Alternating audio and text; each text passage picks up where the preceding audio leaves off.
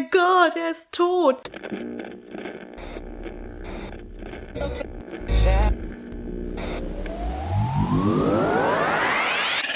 Hell yeah! Hell no!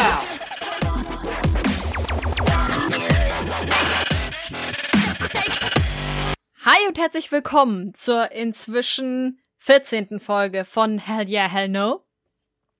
Ich bin Aurelia und bei mir sind wie immer Steffi Moin, moin. Und Rina. Hi. Und heute haben wir uns ein Thema rausgesucht. Ich glaube, das könnte ganz interessant werden. Wir haben das so unter dem Schlagwort von temporären Toden gefasst und haben jetzt auch festgestellt, dass zum Beispiel unsere Quelle für alle Trope-Bezeichnungen schlechthin, TV-Tropes, gar keine einheitliche Bezeichnung offenbar für das hat, über das wir heute reden wollen. Aber uns soll es heute um dieses Phänomen gehen, dass viele Figuren in modernen Franchises irgendwie mal sterben aber dann irgendwie doch nicht. Wir haben, sind so auf die Idee gekommen, zum Beispiel, als jetzt Patty Jenkins, die Regisseurin von Wonder Woman, ein Foto getwittert hat, auf dem man Steve sieht. Oder vielmehr Chris Pine als Steve und wo sie so andeutet, dass der jetzt halt wieder in Wonder Woman 2 auftaucht. Nachdem der Herr eben in Wonder Woman 1 mega dramatisch gestorben ist. Ich habe diesen Tweet gesehen und habe den so ein bisschen mittelmäßig genervt erst einmal in unserem gemeinsamen Twitter-Chat gepostet, weil solche Tode halt eben oder solche spontanen Wiedererweckungen halt so ein bisschen kritisch sein können. Für mich ruinieren die immer so ein bisschen das bisschen Bedeutung, dass so ein fiktionaler Tod haben kann für eine gesamte Story, weil es dann eben hier Figur X ist ganz dramatisch gestorben, aber ach, Just kidding. Hier ist er wieder. Die Folge heißt ja nicht umsonst Niemand braucht Steve, in der wir über Wonder Woman gesprochen haben. Richtig. Das macht das Ganze ja nicht besser. Für alle, die später eingestiegen sind, eine unserer älteren Folgen, ich weiß gar nicht mehr, welche das war, aber im letzten Jahr haben wir eine Folge zu Wonder Woman und Beauty and the Beast gemacht und die hieß Niemand braucht Steve. aus Gründen. Wir waren auch alle verhältnismäßig nicht angetan von diesem Bild, glaube ich. Aber Steffi, sag ruhig, wenn ich falsch liege. Von welchem Bild jetzt? Von dem Bild von Steve, ich weiß nicht mal, wie er mit Nachnamen heißt aus Wonder Woman. Ach so, ja, es ist halt herrlich überflüssig, weil ich sag mal so, den einzigen Nutzen, den er hatte, war zu sterben. Und das wird ihm jetzt auch noch vielleicht genommen. Ich meine, es wurde nur das Bild gepostet Man ist natürlich nicht hundertprozentig sicher, aber sollten sie ihn zurückbringen, dann nehmen sie ihm die einzige Nützlichkeit, die er in Wonder Woman 1 hatte. Sehe ich auch so, absolut. Das ist auch das größte Problem, das ich mit diesen fiktionalen Wiedererweckungen habe, dass einfach nichts, also kein Tod mehr von Bedeutung ist in diesen Situationen. Bei Comic-Verfilmungen finde ich es besonders schrecklich. Ja, ich gucke genau dich an, Marvel Cinematic Universe, weil da, da stirbt ja absolut niemand. Ja. Doch, also irgendwelche total uninteressanten Leute wie Quicksilver, die genau drei Minuten Screamtime hatten. Scream, Screamtime ist auch schön. Ja. Screamtime hatten. Die sterben dann. Aber bei allen anderen, ohne Scheiß, seit dem ersten Avengers-Film kaufe ich denen da keinen einzigen Tod mehr ab, der da gezeigt wird und dann super emotional, episch inszeniert wird und oh mein Gott, wir werden alle sterben und du weißt genau, Ja. der oder die ist nächsten Film wieder dabei. Ist so, oh. Marvel, finde ich, ist da auch ein sehr, sehr schönes Beispiel, weil sie sich dadurch ihr eigenes Ding auch ein bisschen ruinieren. Also was ich eigentlich einen ne ganz coolen Kniff finde, ist, Loki stirbt ja auch ein paar Mal und taucht dann wieder auf. For reasons. Das Ding ist, das könnte bei Loki ein grandioser, total smarter Kniff sein, wenn der Rest der Tode in diesem Universum eine Bedeutung hätte, weil dann wäre das so der Trickstergott, der als einziger sich da immer noch rauslaviert.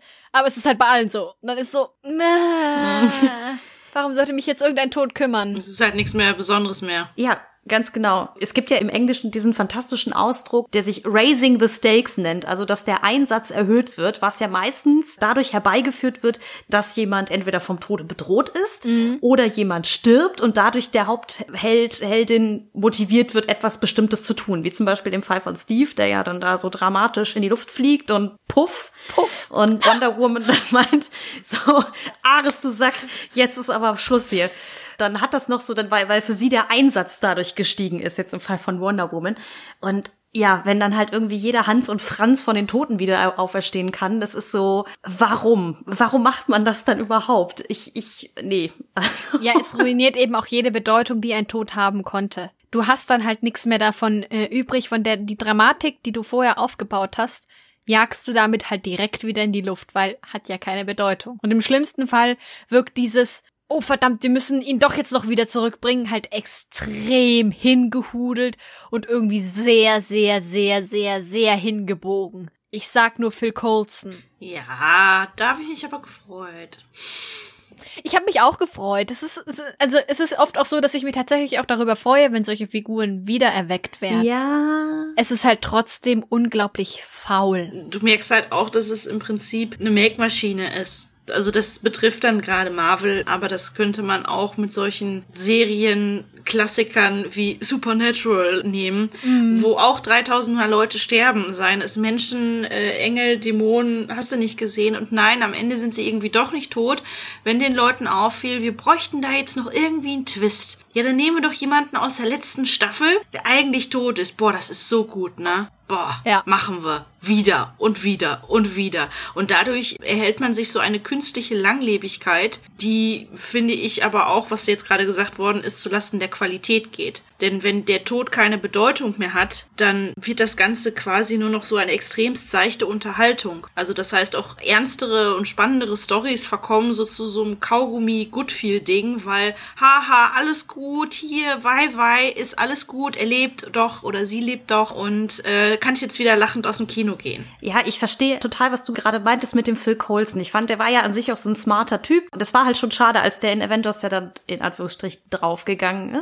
Und irgendwie konnte ich auch verstehen, dass man halt ihn wieder zurückbringt, weil er halt irgendwie schon so Sympathieboni hatte und die ganze Serie Agents of Shield irgendwie ohne ihn auch nicht so richtig Sinn gemacht hätte, glaube ich. Auf der anderen Seite dachte ich da das allererste Mal, dass dieser Tod wirklich sowas von unrelevant ist, weil es auch, also zumindest soweit ich das verstanden habe, für ihn als Figur überhaupt keine Auswirkungen gehabt zu haben scheint. Ja, es ist, es bringt nur den Plot voran, der dann in Agents of Shield aufkommt. Aber ihn persönlich betrifft das außerhalb dieses Plots herzlich wenig. Das stimmt schon. Ja, ja das, ich glaube, das ist auch so mein Hauptproblem mit diesen Wiedererweckungen von Figuren. Mal abgesehen davon, dass mir aufgefallen ist in Vorbereitung zu dieser Folge, in wie vielen Varianten diese Wiedererweckung eines Charakters auftaucht oder überhaupt jemanden aus dem Hut zu zaubern, von dem etabliert worden ist, dass er tot war, er oder sie wenn der Tod nicht nur insofern keine Bedeutung hatte, weil es nur so ein, so ein Kniff war, sondern auch wenn die Figur selber sich dadurch überhaupt nicht verändert, ist es so, warum macht man es dann überhaupt, ne? Aber äh,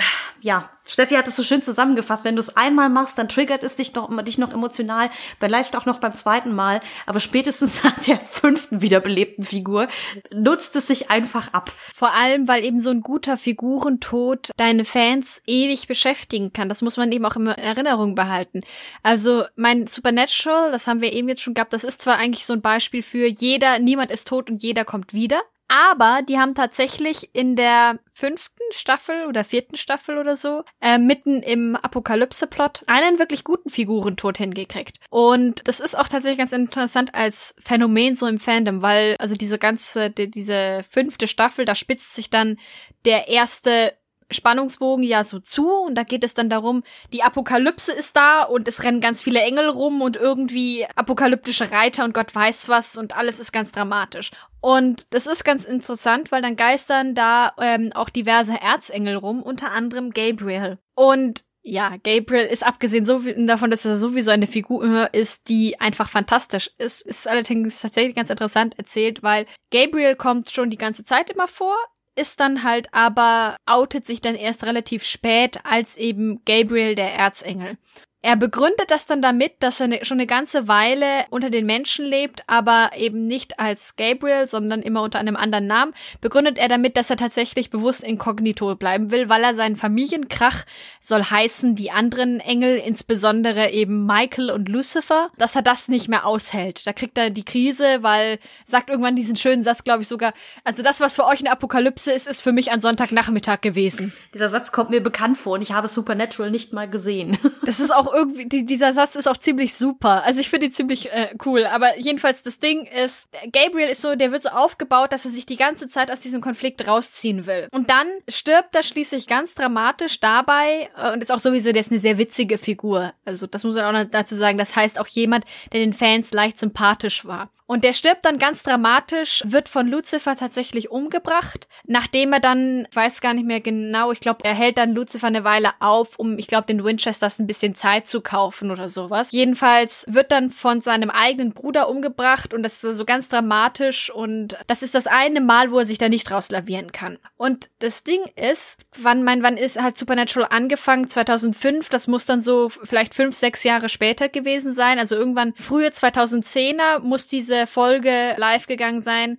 in der Gabriel stirbt und das Fandom trauert bis heute. Äh, er wird danach nie wieder zurückgebracht. Er ist dann nur noch in einer, also der Schauspieler kriegt dann noch mal eine Gastrolle als Gabriel in so einer irgendwie in einem Traum oder irgendwas, aber das war's dann. Ansonsten ist Gabriel weg vom Fenster, ist tot. Und das ist sehr, sehr faszinierend, weil gerade in dieser Serie und, und einem Fandom das gewohnt ist, dass niemand wirklich tot ist und alle irgendwie wiederkommen. Und wenn es nur ist in Rückblenden oder sowas, die, das ist ganz faszinierend, wie das auch noch immer dieses Fandom antreibt, dass eben Gabriel tatsächlich tot ist und wie die da um dieses, diese Figur trauern, klingt immer so tatsächlich, als würdest du um den echten Menschen trauern. Aber das ist, das ist so dann auch die Form von extremem Fandom, wo das ganz nah in diese Richtung geht. Deswegen passt der Begriff eigentlich schon wieder. Aber ich finde das eben so faszinierend, weil da haben die eben im Rahmen einer doch seichten, aber eben funktionierenden 0815 Fantasy-Serie einen bedeutungsvollen Tod geschrieben. Und es ist aufgegangen. Es funktioniert sehr, sehr, sehr, sehr viel besser als jeder, ach, hallo, doch nicht tot, Moment, den die ganze Serie sonst x-mal produziert. Ja, fasziniert, dass sie sich ausgerechnet den ausgesucht haben von allen Figuren, um Himmels Willen. Ja, gut, es liegt auch dran, dass der Schauspieler irgendwie so im Fandom so eine Persönlichkeit ein bisschen ist. Aber ja, aber ich meine nur, das ist, wenn du halt einen Tod vernünftig machst, dann brauchst du auch diese, diese künstliche Wiederbelebung, denke ich nicht. Oder bin ich damit jetzt gerade auf dem Holzweg? Nein, was ist ein vernünftiger Tod? Was ist kein vernünftiger Tod? Naja, also ich würde sagen, ein vernünftiger ähm, fiktionaler Tod ist immer einer, der wirklich auch den Plot vorantreibt und eine gewisse emotionale ähm, Dramatik auch beim Rezipienten aufbaut. Ja, also gut, das Plot-Antreiben muss ja, sollte ja eigentlich bei möglichst allem sein, was irgendwie passiert. Lustigerweise finde ich, also für mich persönlich, damit stehe ich aber auch wahrscheinlich ziemlich allein da, ist der Tod für mich eines der wenigen Dinge, die nicht unbedingt außer Trauer auslösen bei anderen Figuren und sie zu Handeln zu bringen, super dramatisch sein muss, weil das Leben halt nicht so ist. Da wäre ich tatsächlich eher dann für ein bisschen mehr Realismus, weil die Leute sterben aus den bescheuertsten Gründen auf die bescheuertsten Arten und Weisen.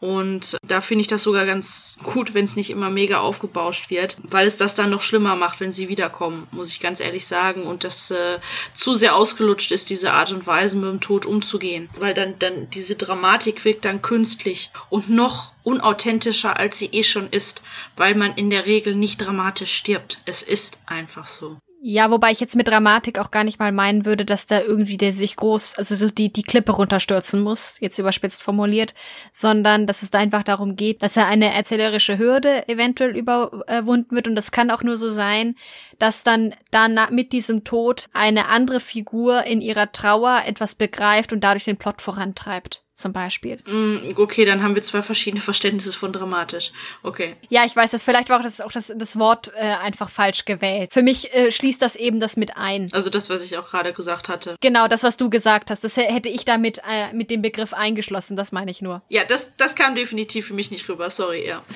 ja, nee, das kann, also ich habe mich auch ein bisschen widersprüchlich ausgedrückt. Es ist spät langsam. Also ich finde halt so als schönes Beispiel, wo ich tatsächlich das gut fand, dass ein Charakter nicht tot war, ist zwar nur eine kleine Handlungsstrang vergleichsweise, aber bei Harry Potter mit Peter Pettigrew, der für tot gehalten wird. Es ähm, wird ja nur noch ein kleiner Finger von ihm gefunden und man kommt äh, bei dem kindlichen Ton, den die Bücher am Anfang haben, vergleichsweise also verglichen mit den restlichen letzten Büchern der Reihe, kommt man meiner Ansicht nach nicht unbedingt drauf, dass das gefaked sein könnte. Und das ist ja auch eine Art und Weise, der Tod ist nicht wirklich eingetreten. Ähm, in diesem Falle war es dann die Version, dass es komplett zum Plot gehörte, sinnvollerweise, dass quasi die ganze Zeit der Peter Pettigrew als äh, Ron Weasleys Ratte dann unter den Leuten lebte, die eigentlich in Anführungszeichen seine Feinde waren, weil er Voldemorts Handlanger ist. Er hilft ja dann final auch noch im Prinzip Voldemort wiederzubeleben, unter anderem, und treibt ja auch eigentlich in dem Buch, also jetzt, ich glaube, das war der Gefangene von Azkaban, stellt ja auch nochmal die Figur des Sirius durch sein Wiederauftauchen von Peter Pettigrew nochmal hervor. Also betont den nochmal. Und das finde ich ist eine kleine Variante, aber eine sehr schön gelungene Variante eines Todes, der doch nicht eingetreten ist, obwohl alle davon ausgegangen sind. Ja, diese Art von Erzählung ist mir persönlich lieber, vor allen Dingen, weil sie oft den Beginn von etwas Neuem markiert. Also weil man ja eine neue Figur einbringt oder wie du gerade beschrieben hast, in dem Fall eine Figur, die schon da ist, plötzlich in einem anderen Licht erscheint oder es einen Twist herbeiführt oder wie auch immer. Ne? Also weil ich würde zum Beispiel auch sagen, wenn es jetzt danach geht, ist ja auch diese ganze bei Star Wars, dass die Luke am Anfang ja denkt, sein Vater ist tot und dann ist es doch Darth Vader, ist ja genau das Gleiche. Ja. So, da wird ja auch erst etabliert, Anakin Skywalker ist tot und dann so, oh mein Gott, nein, er lebt noch und er ist halt eine komplett andere Person und dann entwickelt sich etwas in eine andere Richtung. Das ist auch eine Form des, ich sag mal, temporären Todes, die ich auch oft sehr schön finde oder irgendwie auch an, als angenehm empfinde. Ich tue mich wirklich einfach nur schwer mit diesem, du hast eine Figur, die etabliert wird, die dann sich im Zweifelsfall im Kontext eines Plots opfert und dann ja oft auch mit so sehr hanebüchenden Methoden wieder zum Leben erweckt wird. Das ist was, wo ich mich ein bisschen mit schwer tue. Wie gesagt, mir ist auch äh, aufgefallen, irgendwie zum Beispiel in dem Spiel Uncharted im letzten Teil ist es auch so, weil sie sich wahrscheinlich gedacht haben, oh, wir müssen jetzt irgendwie mal die Handlung ändern, weil die ersten drei Spiele nach einem sehr gleichen Muster funktionieren, nämlich es wird irgendein Schatz gesucht, der sich in einer versunkenen Stadt befindet und dann reiten sie da irgendwie hin. Und für den letzten Teil haben sie sich dann halt überlegt, okay, sie wollen mal beleuchten, warum der eigentliche Held, nämlich Nathan Drake, warum der überhaupt so ist oder so war, wie er war in den letzten drei Teilen und zaubern halt so einen Bruder aus dem Hut, den er halt für tot gehalten hat die letzten 15 Jahre. Es ist jetzt nicht der innovativste aller Griffe, die man so als Autor oder Autorin so leisten kann, aber es funktioniert halt irgendwie, weil es dann auf einmal eine neue Facette von der Figur zeigt. Vor allen Dingen, weil halt, also in dem Fall ist es sehr schön gemacht, weil dieser Bruder einfach ultra nervig ist und halt auch den Helden nochmal in so eine komplett verwirrende Situation bringt, weil er ja dachte, oh mein Gott, er ist tot und dann will er auf einmal was mit ihm aufarbeiten und irgendwie geht alles den Bach runter und keine Ahnung. Also das ist zum Beispiel auch extrem schön entwickelt. Und eine Sache, aber wo wir gerade von, wo ich, ich habe jetzt selber, ich widerspreche mir jetzt selber, ne, aber äh, so, so ein temporärer Tod, wo derjenige wiederkommt, wo ich es auch verstehen kann, ist zum Beispiel Gandalf. Verdammt, ja. Weil Gandalf, gut, es ist zwar auch so ein Fall von It's Magic Bitch, aber ich, äh, da ist es eher so, dass ich das Symbol erkenne, das da irgendwie hinter diesem Tod steht, nämlich, dass er sich von Gandalf dem Grauen in Gandalf den Weißen verwandelt, was ja irgendwie bedeutet, dass er irgendwie weiser geworden ist oder sowas, ne? Also, dass sozusagen der Tod einer Figur als eine Art Übergang dargestellt wird von dem einen in einen anderen Zustand oder dass derjenige etwas gelernt hat oder sowas. Auch das kann ich verstehen. Ja, wie gesagt, bei Phil Coulson. Ja. Wobei, also okay, dann habe ich aber zwei Dinge. Einmal, ich glaube, Gandalf funktioniert aber auch deswegen besser, weil Gandalf sich verändert. Es ist ja eben, er wird äh, Gandalf der Weiße, nicht Gandalf ist nicht mehr Gandalf der Graue. Also da tut sich etwas. Und zum anderen frage ich mich jetzt gerade, ob wir dann vielleicht auch einfach unterscheiden müssen zwischen sozusagen einem Figurentod der dafür da ist, den Plot voranzubringen oder einen Twist reinzubringen. Sowas wie Peter Pettigrew, der ja im Grunde für tot gehalten wird, damit du als Leser nicht draufkommst, Moment, es gab ja halt noch einen von diesen Freunden. Was ist denn aus dem geworden? Damit du diese Frage dir gar nicht erst stellst weil das finde ich tatsächlich auch durchaus interessant und oder kann ein interessanter Kniff sein. Und das andere ist eben der Fall, den ich unsagbar nervig finde, wo du halt merkst, es soll eine Formel ausgeschlachtet werden, die funktioniert hat. Also um nochmal das Tor-Beispiel und Marvel zu bedienen, weil ich es da relativ eindeutig finde, die Torfilme funktionieren für mich zum Beispiel nicht ohne Loki. Ja, gut, das stimmt. Und dementsprechend darf Loki halt schlicht und ergreifend auch nicht ernsthaft sterben. Der kann eingesperrt werden, was weiß ich alles, aber der muss halt wieder aufschlagen. Ansonsten hast du ein Problem im Plot oder insgesamt in dem ganzen Ding. Dann haben, haben wir da im Grunde wieder so zwei unterschiedliche Fälle, die eben auch einen kompletten Unterschied machen. Weil ich musste jetzt eben auch gerade so dran denken. Ich habe vor ein paar Jahren so eine ja Urban Fantasy Reihe, ein paar Bände runtergelesen. Chicagoland Vampires hieß die. Oh Und ja, das ist so seichte Unterhaltung, die, die genauso seicht ist, wie der Titel klingt. Also ich habe sie vor allem gelesen, weil sie ganz witzig war, so zum Runterlesen und die liest sich dann halt eben dementsprechend schnell und ist halt so ganz nettes Comfort Food. Die hat so diese Prämisse, dass die Vampire in Chicago sich geoutet haben und eben jetzt die Menschen wissen, es gibt Vampire und dann geht es dann halt da um so eine Story um die Protagonistin Merritt heißt sie, glaube ich, und ihr Vampirhaus, also sozusagen ihre Vampirfamilie dann, in die sie da reinkommt und ganz besonders eben um den Anführer dieses Vampirhauses, Ethan, in den sie sich natürlich äh, Quelle Surprise irgendwann verknallt. das Ding ist, davor liefern die sich noch so ein paar ziemlich sarkastische Schlagabtäusche, deswegen ist es noch ein bisschen witziger als so der 0815-Kram. Egal. Der Punkt ist, irgendwann so im sechsten Band oder so, als dann die Story sich auch wirklich anfing tot zu laufen, stirbt Ethan. Und das wäre ein super Abschlusspunkt gewesen, so, tschüss, au revoir, war schön mit dir. Und dann merkst du halt, dass die Autorin dann gemerkt hat, ups, meine Formel funktioniert nicht mehr. Ich kann schlecht eine Story über Ethan und Merritt schreiben ohne Ethan. Ich habe ein Problem. Und dann im nächsten Band, also ist natürlich einmal, trauern sie alle um Ethan und alles ist ganz schrecklich. Und dann kommt so aus dem Nichts so eine Wiedererweckungsnummer da um die Ecke. Auch noch so ganz Hanebüchen irgendwie mit äh, da die, die beste Freundin von Merritt, also die ist eine Zauberin und die fängt dann plötzlich an, unter die Totenbeschwörer zu gehen. Und dann ist halt Ethan wieder da. Und das Witzige ist halt so, jetzt trägt keinerlei Folgen davon, außer dass jetzt alle anderen ein bisschen misstrauischer sind, aber das war's dann. Und dann denkst du so, äh, ja, okay, Jetzt komme ich mir gerade ein klein wenig verarscht vor. Ja, das kann natürlich passieren. Wobei ihr beide seid die besseren Experten, wenn es um Vampirgeschichten geht. Aber so der temporäre oder der permanente Tod in Vampirgeschichten ist doch bestimmt noch mal so ein eigenes Thema für sich, oder? Weiß ich gar nicht. Ja, das ist, das ist genreprägend, ne? Weil im Prinzip hast du da Menschen, die in Vampire verwandelt worden sind und die es sich nicht leisten können aufgrund der beliebten Tatsache, dass Vampire nicht altern können, können die sich nicht leisten, lange an einem Ort zu bleiben. Sie müssen sich irgendwie für tot erklären lassen. Sie müssen ihren Tod vortäuschen konkret. Vom Hintergrund her ist das sogar eine der klassischen Geschichten, wo das immer wieder passiert. Nur natürlich nicht für die Normalos mit der Auflösung, haha, ich bin doch nicht tot, weil dann würden sie ihn wahrscheinlich köpfen und pfählen. Finde ich, kommt da halt dann entsprechend recht häufig vor, weil es eine Notwendigkeit ist, die du nicht umgehen kannst, fast. Es sei denn, natürlich, du gibst dir als Autor etwas mehr Mühe und versuchst eine nicht klischeehafte Variante dessen zu finden. Ja, das stimmt. Wobei ich habe jetzt eigentlich eher an sowas gedacht wie, also habt ihr beide True Blood gesehen zufällig? Oder zumindest ein bisschen was davon?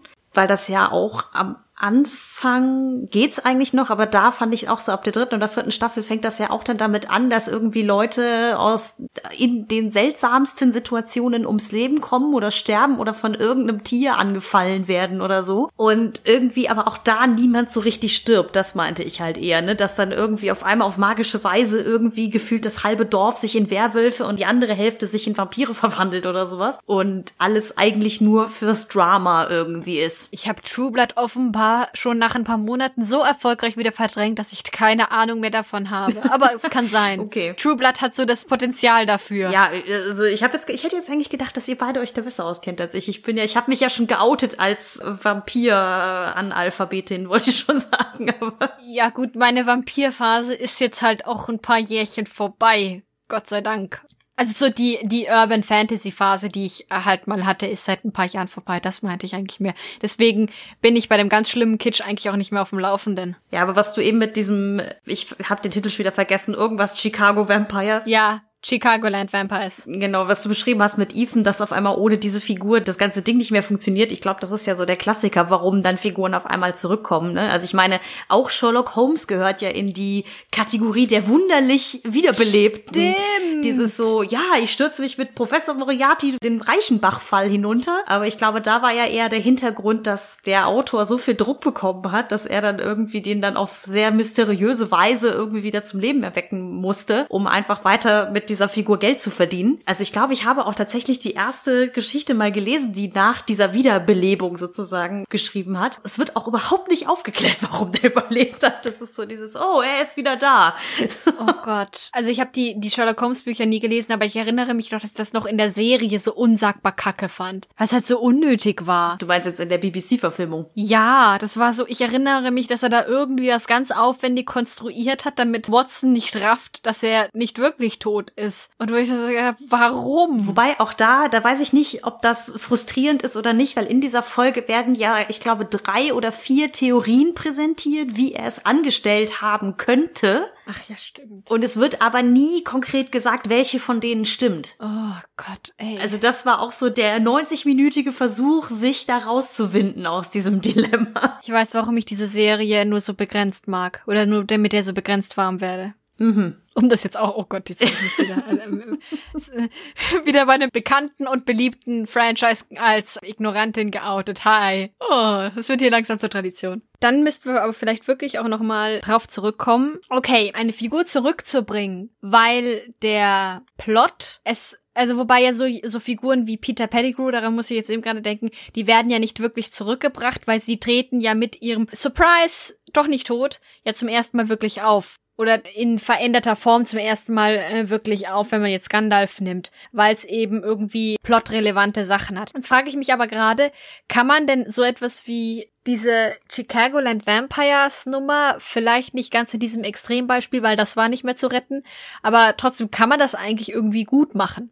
Bei mir fällt jetzt auch gerade tatsächlich kein gutes Beispiel ein, wo es das nicht irgendwie cringy ist. Wo jetzt was cringy ist. Wie die Erklärung, warum jetzt Figur X doch zurückkommt, wo das dann nicht cringy ist. Also da würde ich jetzt halt Peter Pettigrew reinnehmen. Ja, nee, ich würde eben diese, weil Peter Pettigrew ähm, ist ja tatsächlich etwas, was den Plot voranbringt. Ich meine jetzt einen Fall, wo es halt tatsächlich darum geht, meine Formel geht mir nicht mehr auf. So etwas wie bei Supernatural, wenn einer der Brüder stirbt, eben hier das mein Beispiel mit Chicago Land Vampires, eine der beiden Hauptfiguren stirbt, sowas. Oder auch eben jetzt dann Sherlock Holmes, Sherlock Holmes stirbt, ob man so etwas tatsächlich gut auflösen kann. Ich bin nämlich jetzt gerade fast versucht zu sagen, nein. Ich denke gerade nur Doctor Who, aber das zählt, glaube ich, nicht so richtig, oder? Hm. Also ich sag mal so, diese Art von Figuren kommen wieder zurück auf abstruse Art und Weise, Totenbeschwörung, weiß ich nicht was. Das wird, glaube ich, nur dann nicht schrecklich, wenn vorher etabliert wurde, dass das überhaupt möglich ist. Mhm. Deswegen kam ich gerade auf Doctor Who, weil da ja sowieso immer etabliert ist, die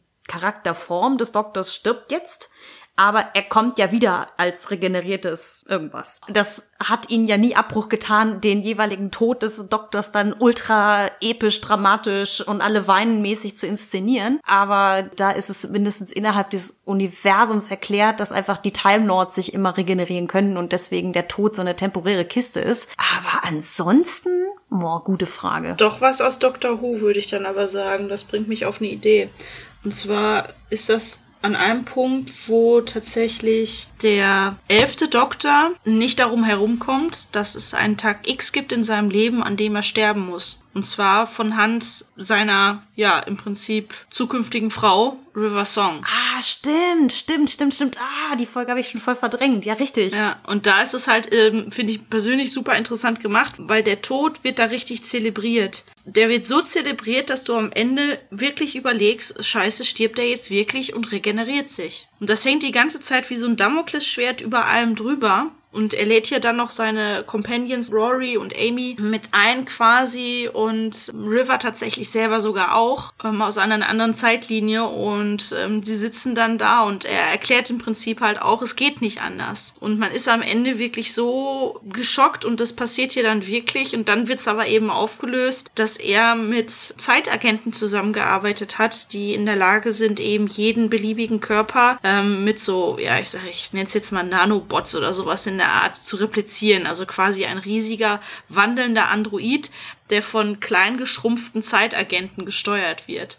Und er sitzt dann da drin selber und lässt quasi diesen Androiden augenscheinlich töten, wo, womit dieser Tag X quasi eingehalten wird, aber dann erklärt wird, dass er trotzdem weiterleben kann. Und obwohl man wirklich davon ausging und es ist so dramatisch, seine eigene zukünftige Frau bringt ihn um und sie ist ihr ganzes Leben von der Stille darauf vorbereitet worden, dies auszuführen, den Doktor zu töten und dann wird's doch aufgelöst. Also ich finde, das ist ein wirklich gutes Beispiel, das tatsächlich sehr, sehr viele Plotpunkte berührt, wirklich staffelübergreifend, dann die ganze Folge lang betrachtet und wo man am Ende dann wirklich so ein bisschen ist, ja klar, irgendwie macht das auch total Sinn, aber man hat die ganze Zeit nicht dran gedacht, weil das anders aufgebaut worden ist und die Erwartungshaltung des Zuschauers anders gelenkt worden ist. Das ist aber cool. Aber wo du das gerade mit dem elften Doktor erzählst, Steffi, Mhm. ich hatte das total vergessen, dass es diese ganze Plotline gab, weil ich glaube, das war ja eigentlich über Staffel 5 und 6 hinweg schon da so hingesponnen auf diesen Augenblick,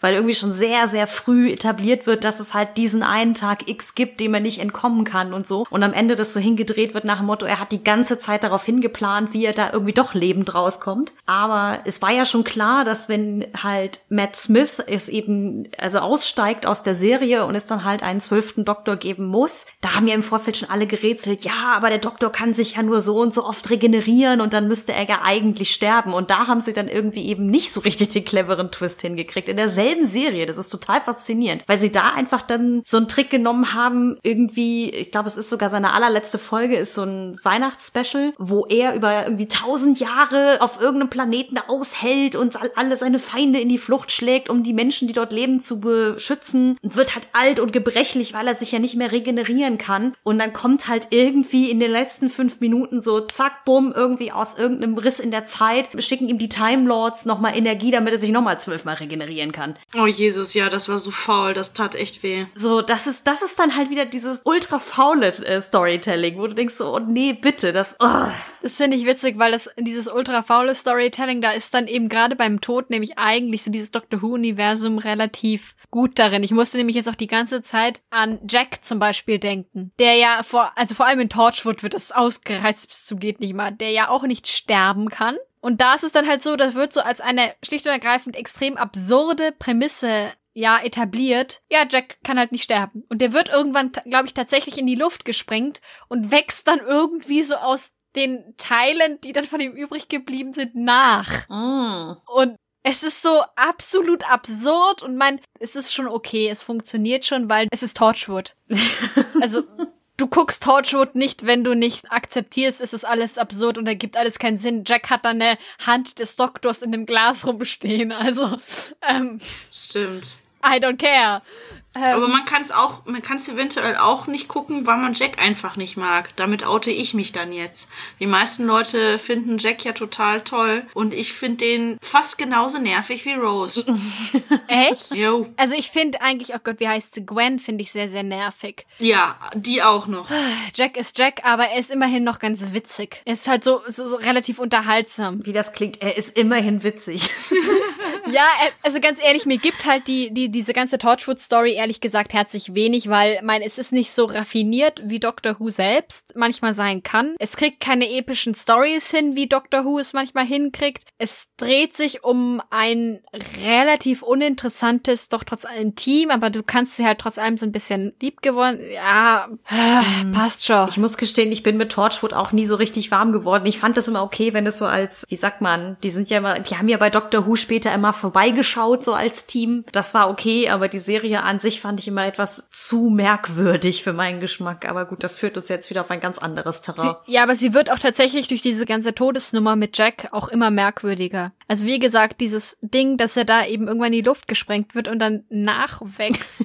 das ist halt auch so der Punkt, da merkst du, da hat die Serie ihren eigenen Zenit überschritten. Und danach geht's auch noch irgendwie weiter und ich glaube, irgendwann wird dann der neue Plot-Twist, dass er plötzlich sterben kann und das wird dann zum Problem. Das ist so ein bisschen dann der Punkt, wo du das auch so merkst. Also mein, du musst ja auch irgendwie die Erwartungen deines 0815 Zuschauers eben mit diesem Rise the Stakes, diese Faustregel, um oder die Erwartungen deines Zuschauers, um die da tatsächlich irgendwie zu beeinflussen und eben da Spannung zu erzeugen, was willst du denn da bitteschön noch bringen, wenn der Tod bedeutungslos geworden ist? Weil mein, der Tod gehört gerade in so einer doch trotz allem locker, flockig, leichten Serie wie Torchwood oder so, wo halt zum Beispiel etwas wie Folter oder sowas garantiert nicht vorkommt. Was willst du, womit willst du denn halt dann noch deine Figuren bedrohen, wenn nicht mit dem Tod? Und wenn du das nicht machen kannst, was, also Bah. Das, das zahlt ein bisschen auf das Thema ein, was Steffi vorhin ansprach, mit, dass der Tod halt so unfassbar zelebriert wird, auch als das ultimative Ding, was dir passieren kann oder einer anderen Figur passieren kann. Weil ich zum Beispiel auch ich hätte kein Problem damit, wenn es in einer Story auch dann darum ginge, dass die Hauptfigur etwas verliert, dass ihr wichtig ist, dass nicht unbedingt ein Mensch ist. Keine Ahnung, vielleicht will sie einen guten Ruf haben und verliert genau den. Oder sie will etwas erreichen und, keine Ahnung, sie will zum Beispiel zum Mond fliegen und dann kommt aber raus, sie hat irgendwie eine Behinderung, die das verhindert oder sowas, ne? Das sind ja auch sozusagen Einsätze, die da im Spiel sind, die eine Story unfassbar dramatisch machen, weil ja sozusagen dann, es geht nicht um Leben und Tod, aber es ist trotzdem ein total emotionales emotionaler Impact. Das finde ich spricht mich auch mehr an, als einfach nur möglichst viele Leute wegzuslayen da in irgendeiner Serie. Ja. Ja. Und ich weiß, ihr beide seid keine Game of Thrones Fans, aber gerade da ist es ja auch des Öfteren mal so, dass zumindest am Anfang der Serie der Tod auch von wichtigen Figuren eben überhaupt nicht zelebriert wird. Das ist halt eben das, was, was ich glaube, was mich damals so unfassbar erschüttert hat, weil man das gar nicht mehr gewohnt ist, dass einfach mal jemand so zack und dann ist er weg. Und dann ist er auch wirklich weg. Weil, wie gesagt, bei Ned Stark, als der am Ende von von Folge äh, hier von der ersten Staffel geköpft wird. Ich habe ohne Scheiß die ganze Zeit gedacht, der kommt garantiert wieder. Das können die nicht machen. Und dann kam er aber wirklich nicht wieder. Ja, aber Game of Thrones ist tatsächlich da auch wieder so ein Beispiel, wie du es mit dem Figurentod komplett versemmeln kannst. Stichwort Jon Snow. Ja, ja, ja, ja. Und das ist eben in der ersten Staffel zum Beispiel hat mich das auch durchaus, fand ich das durchaus interessant als Kniff, weil du eben gewohnt warst, dass so Typen wie Ned Stark, das sind die Helden, die sterben nicht. Oder wenn die sterben, sterben die einen ganz dramatischen Heldentod, bei dem dann alle zehn Jahre heulend am Grab rumstehen. und dann stirbt er halt und der Rest der Bande, inklusive seine Kinder, sind alle erstmal damit beschäftigt, irgendwie die nächsten zwei Jahre zu überleben und haben gar keine Zeit, da jetzt sich großartig völlig damit zu beschäftigen, da eben dramatisch rumzuholen und diesen Tod zu zelebrieren auch irgendwie. Aber dann, ich glaube, das hängt auch damit zusammen, dass wir dann irgendwann die Bücher überholt haben, aber trotzdem, dann kommt dann halt später sowas wie Jon Snow um die Ecke und dann denkst du so, mm. ja, ich glaube, Game of Thrones hat halt das umgekehrte Problem des äh, Marvel Cinematic Universe, weil bei Marvel werden ständig Leute für tot erklärt, die permanent wiederkommen.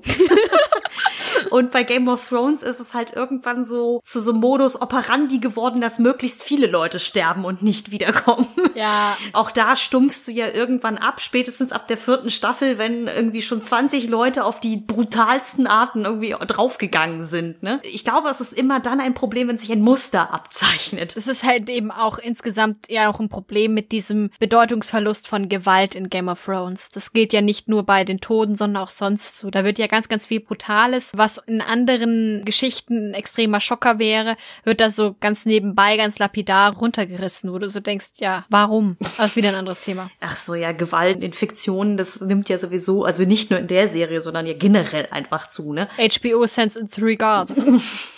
Den Ausdruck kannte ich tatsächlich noch nicht. Das ist jetzt auch gerade meine Adaption dieses Game of Thrones Spruchs. The Lannisters sent their regards. Ich glaube, das kommt zur Red Wedding oder so. Mm. Deswegen, weil ja HBO überhaupt auch gerade bei den Serien diese ganz brutalen Sachen erst so richtig salonfähig gemacht hat finde ich immer zumindest. Ich meine, das siehst du auch in dem ganzen Vampir-Fantasy-Gedöns True Blood war da eben auch zum Beispiel Vorreiter. Ja, aber würdet ihr sagen, dass es auch zum Teil daran liegt, dass einfach dieses Problemfeld mit dem permanenten beziehungsweise temporären Tod auch daher kommt, weil einfach auch die Geschichten immer irgendwie darauf hinauslaufen müssen? Also ich habe manchmal das Gefühl, das ist auch ein bisschen so erzählerische Faulheit, die da im Spiel ist. Du musst keinen neuen Charakter einführen. Ne? Also du müsstest ja im Prinzip sonst jemanden einführen, um ein gewisses Figurengleichgewicht einzuhalten und der darf aber auch nicht zu ähnlich sein, aber auch nicht zu anders. Du hast schon Leute, die sich an die Person irgendwo ein Stückchen weit gewöhnt haben auf die eine oder andere Weise und da ist es einfacher, jemanden wieder erscheinen zu lassen und scheinbar, wieso jedenfalls jetzt mein subjektives Empfinden und sich eine faule Ausrede einfallen zu lassen, warum, anstatt eben sich die Mühe zu machen und in ein bestehendes Gefüge neue Figuren einzubauen. Das Gefühl habe ich nämlich auch sehr oft, dass es einfach nur, also ja, es hängt auch sehr mit der Art der Inszenierung zusammen, aber dass es sehr schnell zu so einem Kunstgriff wird, um irgendwie schnell die Emotionen hochzukommen hochkochen und dann fällt es aber genauso schnell wieder flach nach hinten raus, weil irgendwie dann nichts mehr Bedeutung hat. Es ist eben auch so ein Figurentod, damit kannst du halt deine Rezipienten, die jetzt ohnehin schon irgendwie sich ein bisschen in deine Story reingesteigert haben, extrem leicht halt in den Hype-Modus versetzen. Weil mein, oh mein Gott, er ist tot! So ein bisschen. Oder sagen wir es mal so, es ist relativ leicht nachzuvollziehen, dass für alle anderen, dass eben jetzt auch mit diesem Tod alle anderen Figuren, dass die da jetzt trauern, dass das traurig ist, dass das schlimm ist und was weiß ich alles. Da kannst du halt auch sehr, sehr einfach versuchen, eine Verbindung aufzubauen. Ja, das ist, ich bin auch immer ein bisschen hin und her gerissen, weil auf der einen Seite, ich habe nichts gegen einen fantastisch inszenierten Tod, der einem die Tränen in die Augen treibt. Boromir in Herr der Ringe. Nur um ein Beispiel zu nennen. Ja, wobei ich diesen Tod am Anfang richtig scheußlich fand. Also wirklich, als ich den Herr der Ringe das erste Mal gesehen habe, aber es lag, glaube ich, auch daran, dass ich Boromir als Figur überhaupt nicht ausstehen konnte. Ich auch nicht, aber deswegen fand ich den Tod auch so interessant. Ja. Ich war eher so, um Gott sei Dank. Gott sei Dank musste, kommt er die nächsten zwei Filme nicht mehr vor, der Typ. Ja, und ich habe gedacht, in seinem Tod erst konnte ich ihn leiden. Und das, da habe ich mich für fast geschämt, dass ich das gedacht habe. Weil sie ihm ja durch diesen Tod quasi seiner ganzen, halt so diese gute Seite an ihm aufsetzen. Weil er sich doch dazu entschließt, der Macht des Ringes zu widerstehen. Oder seinen Hoffnungen sich zu widersetzen, die er in diesen Ring setzt. Und Frodo doch beschützt. Also der Tod hat das quasi gesteigert, in dem Fall sogar. Dass das eine Heldentat war. Komischerweise. Deswegen meinte ich, fühlte ich mich so blöd, dass ich dachte, erst recht, weil er gestorben ist, fand ich das jetzt noch sympathischer, weil vorher war er einfach nur ein Arschloch.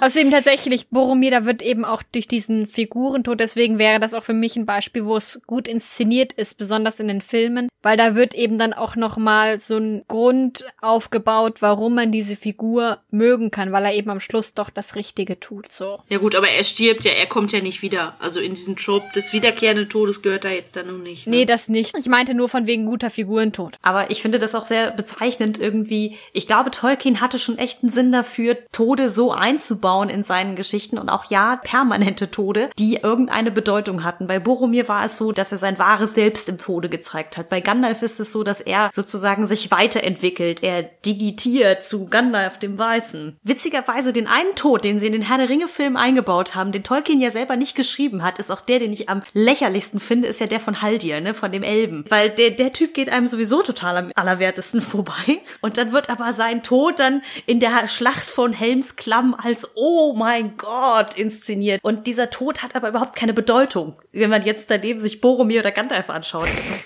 Stimmt. Da ist dann nur so ein bisschen so, oh mein Gott, der Elfenblonde, ich habe den Namen vergessen, aber er ist tot. So ein bisschen ist das halt dieser Tod, wo du denkst, ja, gut, okay, das ist jetzt dann halt, soll halt auch einfach nur emotionales Futter sein, ohne so richtigen Sinn. Ja, aber das ist genau, was Steffi vorhin beschrieben hat, mit dem, dass das dann so überdramatisiert wird und manchmal ist es ja eigentlich gar nicht so. Wenn der Typ so ganz klammheimlich so gestorben wäre in dieser Schlacht, wäre wahrscheinlich viel dramatischer gewesen.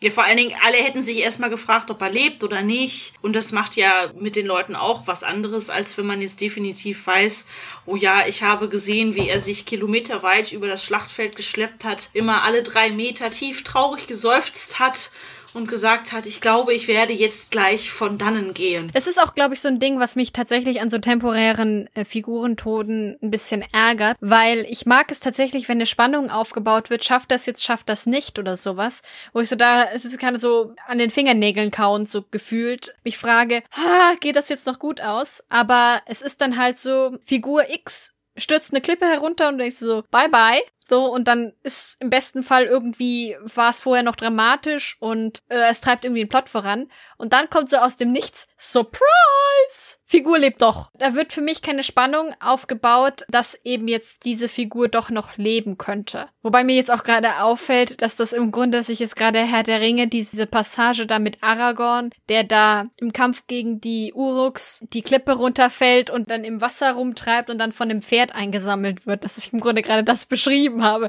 Verdammt, das finde ich eigentlich gar nicht mal schlecht. Ja, wobei ich glaube, bei Aragorn wird nie vorgegaukelt dem Zuschauer oder ich glaube im Buch ist es nämlich gar nicht drin, diese Passage, aber zumindest im Film wird dir ja nie vorgegaukelt, dass der Typ gerade gestorben ist. Es wird ja nur so getan, als würden alle anderen denken, so, oh mein Gott, er ist tot. Die anderen denken's. Aber stimmt, du siehst auch relativ schnell, dass er da halt im Wasser treibt und vielleicht im Tode nahe ist, aber noch nicht tot ist.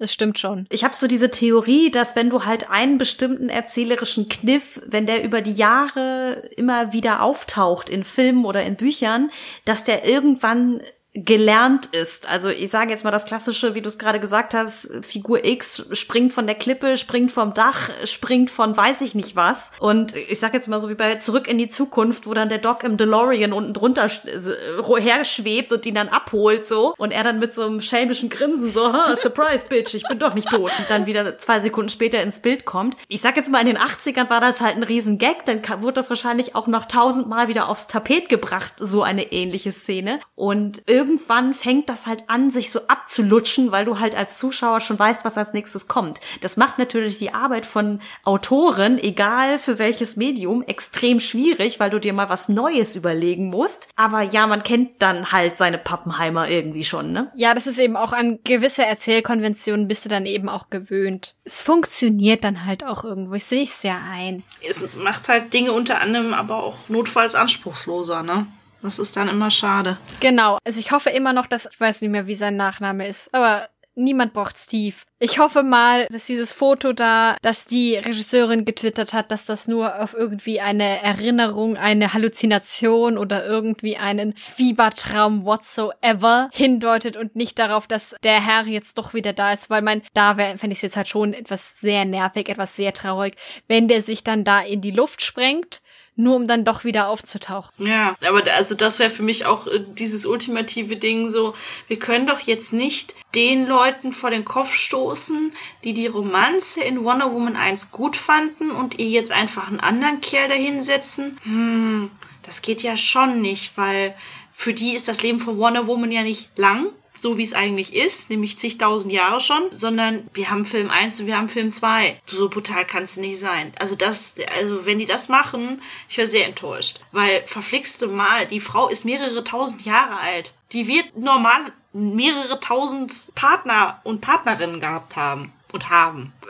Naja, ich reg mich schon wieder auf. Vollkommen albern. Ich glaube, ich starte jetzt einfach dann demnächst mal meine ganz persönliche Petition, dass Steves in Superheldenfilmen, die sich mit im Flugzeug umbringen, weil sie gerade Helden spielen müssen, dass die bitte schön auch tot bleiben. Ich finde diese Idee gerade sehr gut. Die guten Helden ruhen auch mal. Ja, es gibt auch diesen schönen Song, ich weiß gar nicht, ob der von Queen ist, aber wo sie singen Only the good die young. Und dann sollen sie gefälligst auch tot bleiben, Mann. Genau. Ich glaube, damit haben wir auch einen ganz guten Abschlusspunkt. Die Toten sollen tot bleiben. Zumindest in Fiktion. Ja. Ja, und gemäß dem Fall, dass wir keine Zombie-Apokalypse hier bekommen. War super, jetzt werde ich gleich total gut schlafen können. Stets zu Diensten. Um jetzt aber dann mal so langsam zum Ende zu kommen, oder möchtet ihr noch gerne irgendetwas dringend loswerden? Nope, alles gut. Dann komme ich mal mit meiner Abschlussfrage um die Ecke. Welchen Figurentod fandet ihr denn tatsächlich sehr, sehr gut. Hättet allerdings trotzdem die Figur vielleicht gerne zurückgehabt. Und wenn es nur so ein bisschen was für ein Headcanon ist. Soll ich mal einen Anfang machen? Ja, bitte, weil mir fallen gerade 3000 Figuren ein, die, wo ich kein Problem hätte, wenn sie tot wären. ja, das kannst du mir auch gerne erzählen. Also, mein Beispiel wäre tatsächlich Gabriel aus Supernatural. Ich fand tatsächlich gut, wie gesagt, Supernatural ist seicht und leichte Unterhaltung und Gott weiß was. Und es, äh, Supernatural war vor allem auch so eine Teenager-Serie bei mir. Aber ich fand diesen Figurentod innerhalb von Supernatural sehr gut inszeniert und sehr schön inszeniert, weil er halt tatsächlich auch nochmal so eine Entwicklung dieser Figur Gabriel markiert hat. Der hatte eben dann im letzten Moment sich dann doch noch entschieden, in diesen Konflikt mit der Apokalypse und eben Weltrettung und alles einzugreifen und sich auf die richtige Seite sozusagen zu stellen und sich nicht immer nur überall rauszulavieren. Und dann bezahlt er das, bezahlt er diese Heldentat dann mit dem Leben. Das ist kitschig, das ist überdramatisch, aber es war eben einer der besseren Gründe, weshalb Figuren in Supernatural gestorben sind. Das ist nämlich in Supernatural ja insgesamt gerne mal ziemlich random. Deswegen fand ich das eigentlich durchaus schön gemacht, aber Gabriel war halt eine sehr unterhaltsame Figur, die halt auch immer sehr witzige und sehr gut guckbare Folgen produziert hat. Deswegen war es dann halt schon ziemlich schade drum, dass sie den, ausgerechnet den gerade nicht zurückgebracht haben. Hm. Wenn ich ganz ehrlich bin, es gibt eine Figur, die hatte einen so unglamourösen Tod, den ich aber de gerade deswegen umso schlimmer finde, wo ich echt eigentlich so bis zum letzten Band immer noch gehofft habe, er kommt noch mal wieder, und zwar Sinner aus die Tribute von Panem. Das fand ich nämlich auch mies, wie der halt einfach so sang- und klanglos in der Nacht verschwunden ist. Also man halt auch wusste, okay, der ist dann da jetzt von diesem Regime irgendwie ermordet worden. Aber wo ich immer so ein bisschen die Hoffnung hatte, ah, komm, komm schon, der kann nicht tot sein. Bitte, von allen Figuren, bringt bitte den zurück, wenn. Aber naja, er bleibt halt tot, schade. Ja, ist so ein unbefriedigender Offscreen-Death dann, oder? Ja, absolut. Also ich meine, sie haben es ja dann in den Filmen immerhin noch so inszeniert, dass eigentlich dann also nicht mehr zu missverstehen ist, dass der jetzt da irgendwie vors Erschießungskommando kommt und haben das ein bisschen dramatischer inszeniert. Aber ich fand es im Buch eben dadurch, dass der einfach verschwindet, dass ihr einfach mitgeteilt wird, der ist weg. So fand ich das eigentlich so. Also mir ist es total kalt den Rücken runtergelaufen, weil das ja, ich meine, im Krieg ist es ja nun mal so, dass du nicht bei jedem deiner Gefährten wahrscheinlich sehen kannst, wie er dann so ne Haldir-mäßig irgendwie sich übers Schlachtfeld schleppt, sondern du rettest irgendwie deinen eigenen Hintern von A nach B und dann erfährst du halt am Ende so in your face, derjenige hat's nicht gepackt. Das finde ich irgendwie so, oh, ja, deswegen, aber trotzdem bei der, ich fand die Figur irgendwie so an sich interessant, also auch durch diesen Aspekt, dass er natürlich irgendwie versucht hat, durch Kunst Rebellion anzuzetteln und so, aber da fand ich es echt schade, dass der wirklich weg war. Ja, da konnte ich irgendwie nie, nie genug Beziehung zu Sinner irgendwie aufbauen. Aber stimmt, war schon sehr unspektakulär und äh, plötzlich, da hätte man sicherlich noch ein, zwei coole Aktionen oder so von ihm sehen können. Ich glaube, warum ich ihn halt so mochte, war, dass in äh, Tribute von Panem sowieso Katniss als Erzählerin in den Büchern ja eh so eine sozial Geschädigte ist und er so eine von diesen wenigen Figuren ist, bei denen sie sich halt öffnen kann. Das entspannt das Lesen so ein bisschen, beziehungsweise soll ihn dir wahrscheinlich als Figur einfach sympathischer machen. Bei mir hat das halt irgendwie ganz gut funktioniert als Leserin. Aber was ist denn dein Beispiel, Steffi? Hast du überhaupt eins? Überlegst du noch? Ja, also tatsächlich war ich damit. Äh, das ist so ein kleines Geständnis. Ich äh, war früher als kleines Mädchen äh, durchaus verknallt in Rufio aus Hook. Äh, das ist die Peter Pan-Variante mit einem erwachsenen Peter Pan mit Robin Williams. Ich weiß jetzt nicht mehr, wann das erschienen ist und ob ihr den Film überhaupt kennt, jetzt ihr beide. Ich kenne ihn. Also der ist irgendwann in den 90ern erschienen. Das ist einer von meinen totalen Feel-Good-Filmen. Da muss ich auch immer noch heulen, nach dem, nach dem tausendsten Mal noch. Ja, und, und deswegen, und da, ähm, wie gesagt, Rufio fand ich immer total toll und ich hätte im Leben nicht damit gerechnet, jedenfalls was meinen damaligen Stand von Storytelling-Mustern angeht, sagen wir es mal so, dass, ähm, dass Rufio stirbt. Ähm, ich ging davon aus, dass er, wo er erst gegen diesen neuen alten Peter Pan so ein bisschen ist, weil, hey, ich schmeiß den Laden jetzt hier, dass er sich halt wandelt und ihnen dann doch hilft. Das hätte ich mir damals in meiner kindlichen Naivität sehr gewünscht, dass er aber tatsächlich umgebracht wird. Kurz nachdem er gesagt hat, ich bin jetzt auf deiner Seite und du bist der wahre Pan und ich erkenne dich jetzt an. Das verzeih ich diesem Film bis heute nicht. Also, Oh. nee. Nee. Also, weil Rufio war toll. Bangarang. Da hört's dann auf. Ja, also ich, er hätte auch weiterleben können, er hätte ihm super helfen können und ich hätte das als schönes Beispiel, also, oder heute würde ich das als schönes Beispiel empfinden, dass zwei in diesem Falle ja Typen, die beide so die Führer, Anführerrolle haben, dass die sich auch zusammenraufen können und dass da nicht immer einer von abkratzen muss, damit das mit der Führung geklärt ist. Bitte, man kann auch miteinander reden. Hook, finde ich, ist eh so ein Film, der, was das Knöpfchen drücken an der Tränendrüse, äh, das kann dieser Film auf jeden Fall fantastisch. In gefühlt jeder Szene. Oh ja, das stimmt. Alleine, wenn er mit den verlorenen Jungen da dieses imaginäre Festessen macht und dann plötzlich seine Kreativität und Träumerei wieder entdeckt, das ist so Ah. ah, Gänsehaut auf ganz vielen Ebenen. Ja, nee, der Film ist toll. Der ist äh, viel, viel zu sehr untergegangen in den letzten 3000 Jahren, seit es ihn gibt. Also ich glaube aber, dass dieser Film einer von denen ist, die Robin Williams trotz allem so unsterblich gemacht haben, warum so viele Menschen so traurig waren, als er wirklich dann auch gestorben ist. Ja, also eine der großen von ihm war das auch, finde ich auch, ja. Ja, absolut. Das war auch so eine sehr für ihn passende Rolle. Oh ja. Ich glaube, deswegen funktioniert dieser Film eben auch so gut. Und weil Rufio sehr niedlich ist. Du warst echt Oh. verknallt in ihn, oder? ja, schon. Der kleine Punker. Ach, süß. Das ist echt süß.